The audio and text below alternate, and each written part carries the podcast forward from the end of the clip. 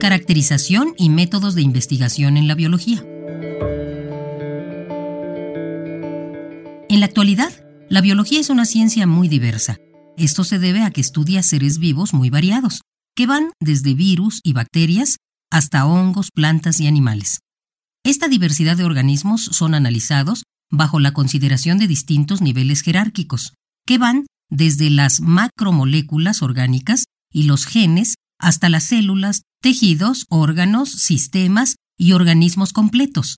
Además, se estudian las interacciones y la organización de estos en familias, poblaciones, especies, comunidades, ecosistemas y biotas. Cada campo de estudio recibe un nombre propio. Citología, botánica, genética, evolución, ecología, entre muchos otros. La biología también tiene una amplia gama de aplicaciones prácticas y ha contribuido en el desarrollo de una gran cantidad de campos aplicados, como la medicina, la ingeniería genética, la biotecnología, la agricultura y la zootecnia, entre otras. Esta situación trae como consecuencia que los enfoques metodológicos con los que se abordan los distintos objetos de estudio de la biología sean también muy diversos. Meir considera que una clasificación lógica de las disciplinas biológicas que contemple aspectos conceptuales y metodológicos puede construirse a partir de la consideración de tres tipos de preguntas. ¿Qué? ¿Cómo? ¿Y por qué?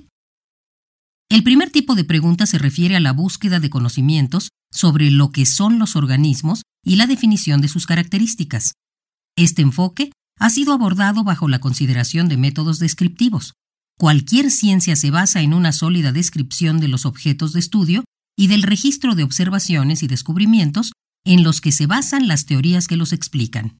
La descripción ha sido el primer enfoque metodológico de todas las ramas de la biología. La taxonomía, la anatomía, la biología celular y molecular, así como el proyecto Genoma Humano, entre otros, lo utilizan, ya que constituye la base indispensable para la realización de investigaciones explicativas e interpretativas. La biología funcional se enfoca al estudio del cómo, es decir, pretende explicar cómo funciona una molécula, un gen, un órgano o un organismo completo. Se basa en el estudio de lo que Meir ha denominado causas próximas, que se refiere a los factores químicos y físicos responsables de los procesos biológicos. Es decir, pretenden explicar, por ejemplo, cómo se decodifican los programas genéticos. La fisiología, considerando todos sus niveles, la biología molecular, la morfología funcional, la biología del desarrollo, la genética fisiológica, se ubican en este enfoque que de manera fundamental utilizan metodologías experimentales para realizar sus investigaciones. Los métodos experimentales tienen como base la obtención de información mediante la realización de experimentos. Consisten en plantear y poner en práctica situaciones controladas en las que se tratan de detectar las relaciones causales que existen entre los eventos estudiados.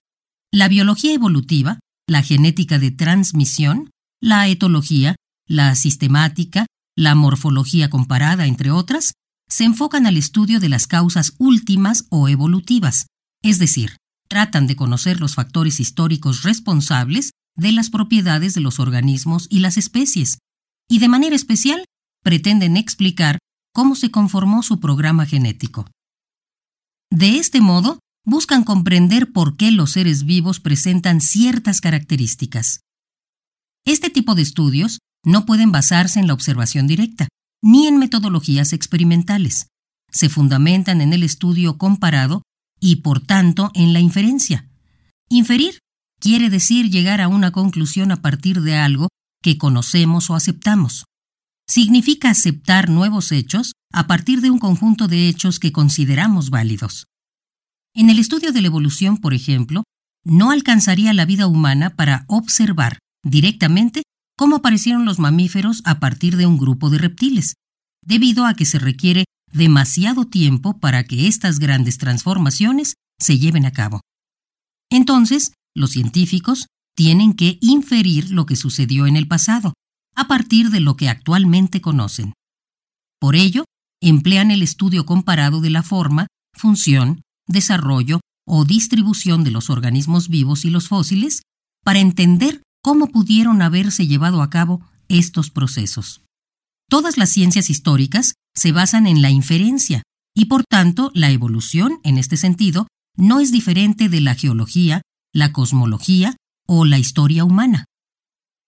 Al no ser posible observar los procesos que tuvieron lugar en el pasado, los científicos proponen sus explicaciones a partir de la comparación con lo que todavía nos rodea.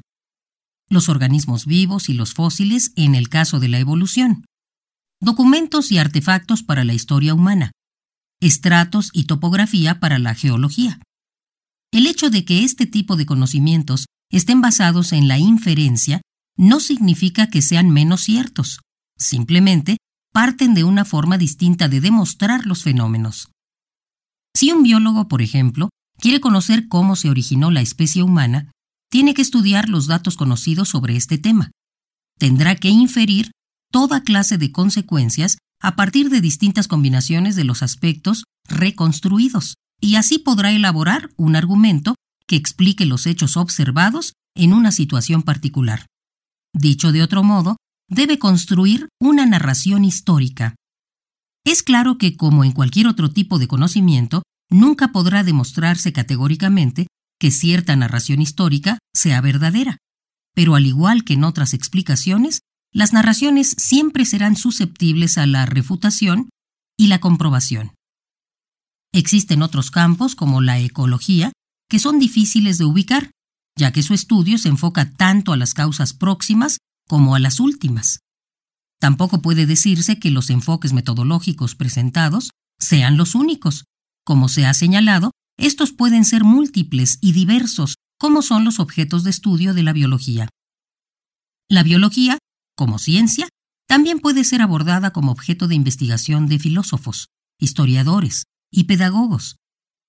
Existen innumerables trabajos que, considerando los enfoques teóricos y metodológicos que ofrecen estas disciplinas, Estudian cómo los biólogos construyen nuevos conocimientos, cómo se plantean las teorías biológicas, qué metodologías utilizan para llegar a ellas y cómo ha sido este proceso a lo largo de la historia. También se investiga sobre los problemas que existen en la enseñanza y el aprendizaje de la biología, y se plantean diversos enfoques didácticos para abordarlos, entre muchos otros temas relevantes.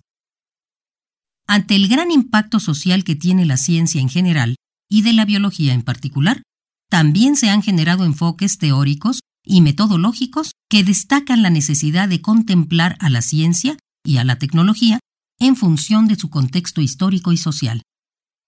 El enfoque ciencia, tecnología y sociedad, por ejemplo, sostiene que la ciencia y la tecnología han generado infinidad de aportes que han posibilitado una mejor calidad de vida para las personas, pero también los resultados de su actividad han generado nuevos riesgos, por lo que es fundamental plantearnos trascendentales preguntas acerca del papel de los científicos y tecnólogos en la sociedad. Este enfoque considera que uno de los desafíos más importantes en la actualidad es conciliar el desarrollo científico-tecnológico orientado hacia la innovación productiva con la conservación de la naturaleza y la satisfacción de las distintas necesidades sociales. El abordaje metodológico de este tipo de estudios no se encuentra solamente en la biología.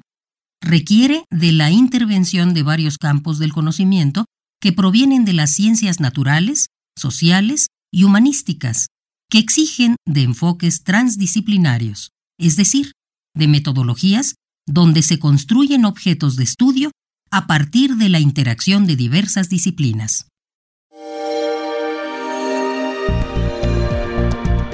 Descarga Cultura. Descarga cultura.